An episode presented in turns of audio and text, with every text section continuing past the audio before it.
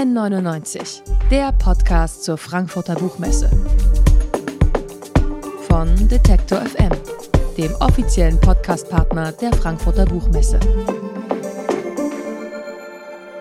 Sie kennen ihn als Regisseur von Filmen wie Der bewegte Mann, Das Wunder von Bern oder Deutschland, ein Sommermärchen. Wir sind heute auf der Frankfurter Buchmesse, was nicht automatisch bedeutet, dass wir hier und jetzt nicht auch über Filme reden können oder wollen. In jedem Fall werde ich jetzt aber über ein Buch sprechen, ein Roman genauer gesagt, ganz präzise sein Romandebüt. In Es gilt das gesprochene Wort geht es um Franz Josef Klenke, den Redenschreiber des deutschen Außenministers, seine Freundin Maria und um Schröder, einen Diplomaten, der sich, so fühlt sich das zumindest an, ebenso schnell wie bereitwillig selbst radikalisiert hat. Herzlich willkommen zu einer weiteren Ausgabe von N99, dem offiziellen Podcast zur Frankfurter Buchmesse vom Podcast Radio Detektor FM, live aus dem Messeforum. Und natürlich hallo und herzlich willkommen, Sönke Wortmann. Ja, guten Tag und vielen Dank für die Einladung. Sönke, es gibt am Anfang des Romans eine Szene, da sitzt Franz Josef Klenke in einem Frisiersalon und gerät in ein Gespräch. Das fühlt sich so an, dass ihm das sehr schnell unangenehm wird. Und wenn ich das richtig sehe, ist dir das selbst passiert und wurde in gewisser Weise auch zur Inspiration für dieses Buch. Wie, wie ging das vonstatten? Ja, das war in der Tat so ähnlich. Wundert mich, dass du das weißt, aber weiß ich, ob das schon mal irgendwo stand. Ich war tatsächlich in Prag beim Friseur und äh, das war eine so skurrile Szene, ähm, die ich da im Gespräch mit dem Friseur erlebt habe. Da dachte ich, so könnte doch mein Roman anfangen. Ich hatte seit geraumer Zeit drüber nachgedacht, mal einen zu schreiben oder zu versuchen, es zu schreiben. Ähm, und da dachte ich, ja, warum nicht? Das könnte, da hatte ich mal einen Anfang und ähm, ja, irgendwann war das sogar, hatte ich auch ein Ende. Das hat sehr lange gedauert, aber jetzt ist es fertig. Und ich bin hier in Frankfurt auf der Buchmesse, was ich ganz toll finde, weil das für mich auch so neu ist. Ne? Und ähm, ich bin ganz begeistert, so, ähm, so Riesenhallen voll mit Büchern, voll mit Kultur und so viele Leute, die das interessiert. Bevor wir noch weiter eintauchen in dein Buch, die Frage liegt ja nahe, du als Filmemacher, der ja bekannt ist mit dem Schreiben, weil du irgendwie sozusagen ein Drehbuch als Basis des Films, du hast Romane verfilmt, also es gibt sozusagen Bezüge zur Literatur an vielen Stellen von der Arbeitsweise her, wie anders, wie viel anstrengender oder wie viel leichter vielleicht auch ist das Schreiben eines Buches als die Arbeit an und mit Filmen? Ich finde, ähm, einen Film zu machen wesentlich leichter. Das liegt daran, also es kommt mir insofern entgegen, weil es Teamwork ist. Das mache ich sehr gerne, gemeinsam was herzustellen. Das hat auch den Vorteil, wenn, wenn mir mal nichts einfällt ähm, am Drehort, dann kann ich noch einen Kameramann fragen oder einen Tonmann oder auch sogar einen Schauspieler.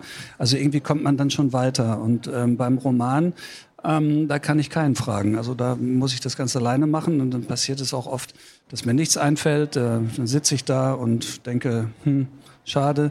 Oder es fällt einem was ein, was mir selber auch gar nicht so gut gefällt. Das ist schon relativ mühsam. Allerdings, wenn man dann tatsächlich fertig geworden ist, dann äh, das ist schon ein sehr besonderes Glücksgefühl. Wie, wie, lange hat das gebraucht? Wie lange hast du dir Zeit nehmen können, an dem Buch zu arbeiten? Naja, ich würde sagen, netto vielleicht ein Jahr. Ähm, Und brutto? Brutto drei, weil ich dazwischen einen Film gedreht habe, vorbereitet gedreht und nachbereitet, der jetzt zufällig auch ins Kino kommt am Donnerstag. Also innerhalb von einer Woche kommt jetzt ein, ein Roman und ein Kinofilm. Der heißt Contra und spielt in Frankfurt. Wie war die Frage? Du hast sie beantwortet, wie, wie ah. lange du gebraucht hast. Also genau. ja, brutto dann eben drei, äh, drei Jahre. Jahre ja. Stimmt, ja. ja. Die Geschichte, die lebt, finde ich beim Lesen, das merkt man sehr, die lebt von diesen Figuren, dem Redenschreiber, seiner Freundin, die gar nicht redet oder nicht reden kann, so wirklich, und diesem Diplomaten, der in, in, ja, in seinen Verschwörungsmythen versinkt. Fällt dir das leicht, dieses Charaktere zeichnen, äh, Personen zu entwickeln? Und wenn ja, wie machst du das? Wie gehst du da vor? Ja, so eins nach dem anderen. Also ich hatte mir bei, bei diesem Friseurbesuch in Prag ähm, dachte ich, wer könnte denn hier sitzen? Und äh, also statt meiner und da ich mich für Politik und Diplomatie immer sehr interessiert habe, dachte ich, ja, ein, ein Politiker im weit, weitesten Sinne des Wortes, also nicht einer, der in der ersten Reihe steht, sondern eher in der zweiten, dritten, nämlich der Redenschreiber eines wichtigen Politikers, das war so der erste Schritt. Dann dachte ich, mit wem könnte ein Mann des Wortes, der hat ja auch ein Privatleben, ähm, dann zusammenwohnen mit seiner Freundin und die äh, leidet an einer Angststörung, die sich äh, selektiver Mutismus nennt. Die sprechen einfach nicht, weil sie nicht können, nicht weil sie nicht wollen. Ähm, nur ganz selten. Also nicht, mhm. wenn sie sich besonders sicher fühlen, dann geht das. Und als dritte Figur bräuchte ich einen Antagonisten, weil mir Franz Josef Klenke ja total sympathisch ist. Äh, brauchte ich auch jemanden, der, ähm, der andere Dinge im Sinn hat, als, ähm, als die Welt besser zu machen. Und ähm, als ich die drei Figuren dann mal hatte, dann ging ich dann so langsam an die Geschichte. Wie war das, wenn, wenn wir über die Geschichte reden? Lass uns auch über den Titel reden. Es gilt das gesprochene Wort, ist ein wahnsinnig guter Titel, wie ich finde, weil er so, so vieldeutig ist. Ne? Also wer, wer das kennt als Journalist oder auch jemand, der, der Reden von Politikern kennt, äh, wenn die verteilt werden, da steht immer drüber, es gilt das gesprochene Wort. Also wenn, wenn, wenn man mal abweicht von der Schriftfassung, dass dann auch bloß nicht falsch zitiert wird oder wenn, wenn was dazukommt. Gleichzeitig gilt es ja auch ja, in diesen Beziehungen, also auch, auch mit, mit Maria und Franz Josef, aber auch äh, auf diesen politischen Ebenen. Wann war dieser Titel da? Der war relativ spät da, weil ich mich auch dagegen gewehrt habe. Ich heiße ja jetzt Wortmann und dann nochmal das Wort im Titel zu haben, fand ich ein bisschen aufdringlich. Deswegen, ähm, der Arbeitstitel hieß Die Chance des Augenblicks, was ich gar nicht so schlecht fand, aber der Verlag sagte, nee, es geht gar nicht. Ähm, warum, weiß ich nicht mehr. Und irgendwann kam dann das ähm, durch einen Diplomaten, den ich auch kenne, kennengelernt habe mhm. während der Recherche und ähm, ja, der ist dann geblieben und ich muss ja auch sagen, der ist ja perfekt. Ja, und dann ist halt zweimal Wort, na gut, ist halt so. Aber es ist für das, was da beschrieben ist, könnte es eigentlich nicht treffender sein, weil es geht ja nicht nur ähm, um gesprochene Worte, es geht ja auch um nicht gesprochene Worte mhm. oder wenn man nicht sprechen kann, wie drückt man sich dann aus? Ja, da ist eine Form der Kommunikation. Es gibt ja nicht nur die Sprache, sondern es gibt ja die Körpersprache. Also es ist ein, ein weites Gebiet und insofern passt das sehr gut. Wenn man die Danksagung deines Romans studiert, dann stößt man darauf, dass du Botschaftern und die, die, Diplomaten dankst da an der Stelle. Du hast gerade auch gesagt, es ist ein Feld, was dich sehr interessiert. Äh, du bist ja auch, das ist auch bekannt, Mitglied einer Partei, du bist ein politischer Mensch. Ähm, wie hast du für dieses Buch recherchiert und warum ist das so ein interessantes Feld? Wärst du in einer anderen, äh, sozusagen in einer anderen Karriere oder in einer anderen Welt gerne Diplomat geworden selber? Habe ich noch nie drüber nachgedacht. Aber jetzt so Botschafter irgendwo, das ist nicht das Schlechteste. Aber ich mag meinen Beruf viel zu gern. Also tauschen möchte ich jetzt nicht. Nee, ich bin mehrfach mitgenommen worden auf ähm, Delegationen. Also es ist so, dass wenn ein Minister ins Ausland reist, da sind nicht nur Politiker an Bord, die sind auch da, sondern auch Wirtschaftsleute, die dann in einem Gastland Geschäfte anbahnen wollen. Ähm, und ab und zu auch mal jemand, der deutsche Kultur mitbringt. Und das war ich zwei, dreimal.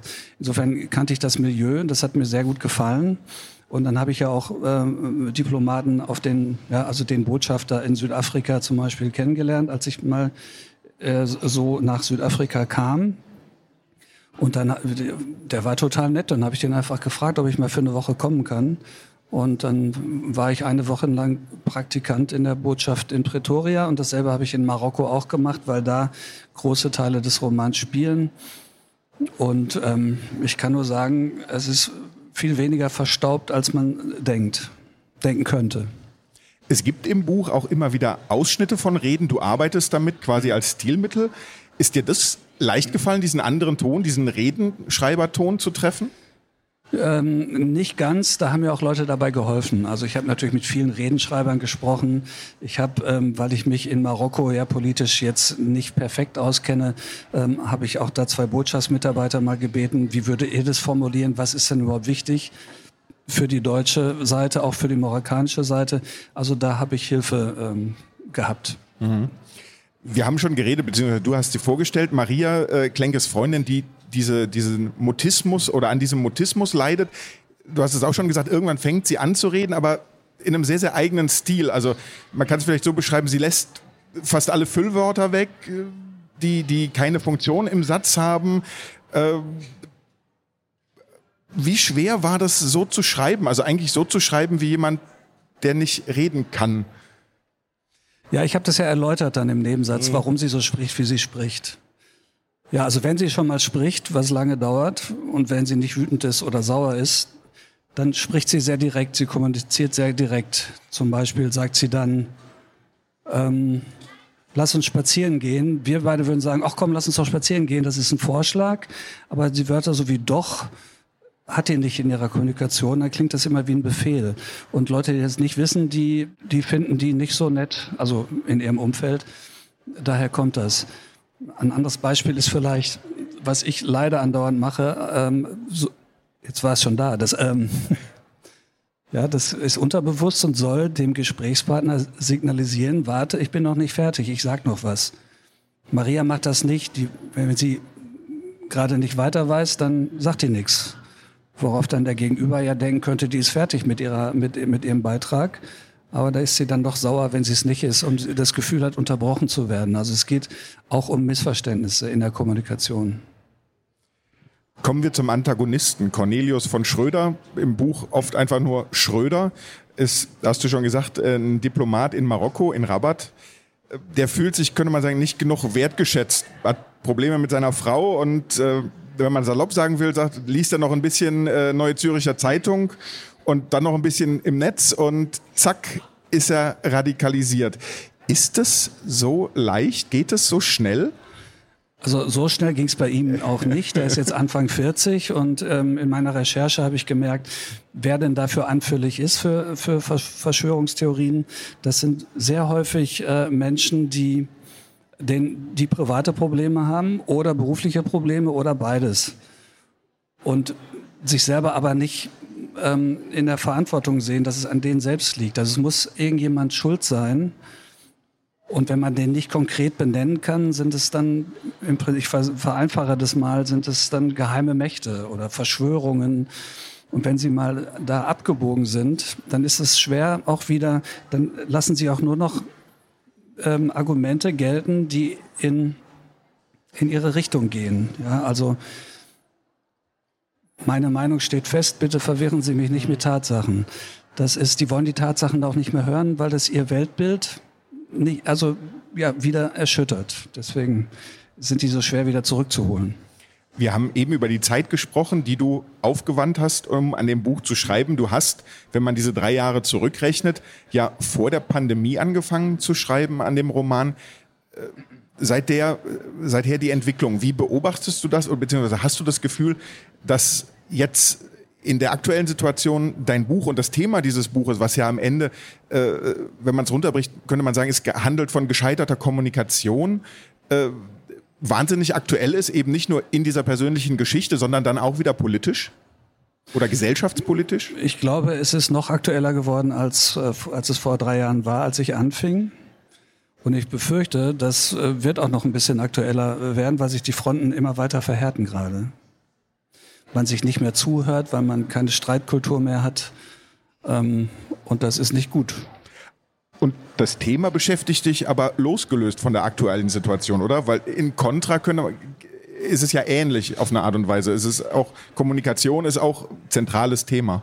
Ja, das ist aber Zufall. Also ich habe jetzt nicht das mhm. Gefühl, dass das so mein Lebensthema jetzt ist, sondern ähm, bei dem Buch kam das so, weil ich durch, durch Recherche habe ich immer mehr Spaß äh, daran gehabt, an Sprache, an Kommunikation äh, vom Plot mal abgesehen. Und bei dem Film, naja, der sollte ja vom Jahr schon im Kino äh, äh, sein. Dann kam die Pandemie, die Kinos gingen zu und deswegen kommt er jetzt in dieser Woche ins Kino. Und äh, dass es jetzt auch so zeitlich so nah beieinander ist, klingt so, als wär, würde da ein Plan hinter sein. Eine Verschwörung vielleicht sogar, aber es ist nicht so, ist reiner Zufall. Es folgt quasi Wort auf Wort, um im Bild zu bleiben. Ja. Äh, das ist dein erster Roman. Was kommt jetzt? War das ein netter Ausflug in die Prosa oder hast du Blut geleckt? Erstmal war es ein netter Ausflug in die Prosa und ähm, ich, ähm, schon wieder, das, siehst du, wenn ich nichts sage, dann denkst du, du könntest jetzt übernehmen. Deswegen sage ich nochmal, nee, ähm, ich muss mal, ich möchte ein bisschen abwarten. Ich habe mir noch keine Gedanken drüber gemacht. Es muss ja auch gut gefunden werden. Also wenn es jetzt keiner kauft und die wenigen, die es kaufen, das doof finden, dann werde ich sicher äh, keinen zweiten Roman schreiben. Wenn es anders ist, würde ich noch mal drüber nachdenken, weil es hat ja schon was. Das sagt Sönke Wortmann. Sein Romandebüt Es gilt das gesprochene Wort ist bei Ulstein erschienen und kostet 24 Euro. Ich sage vielen herzlichen Dank für das Gespräch, Sönke Wortmann. N99, der Podcast zur Frankfurter Buchmesse. Von Detektor FM, dem offiziellen Podcastpartner der Frankfurter Buchmesse.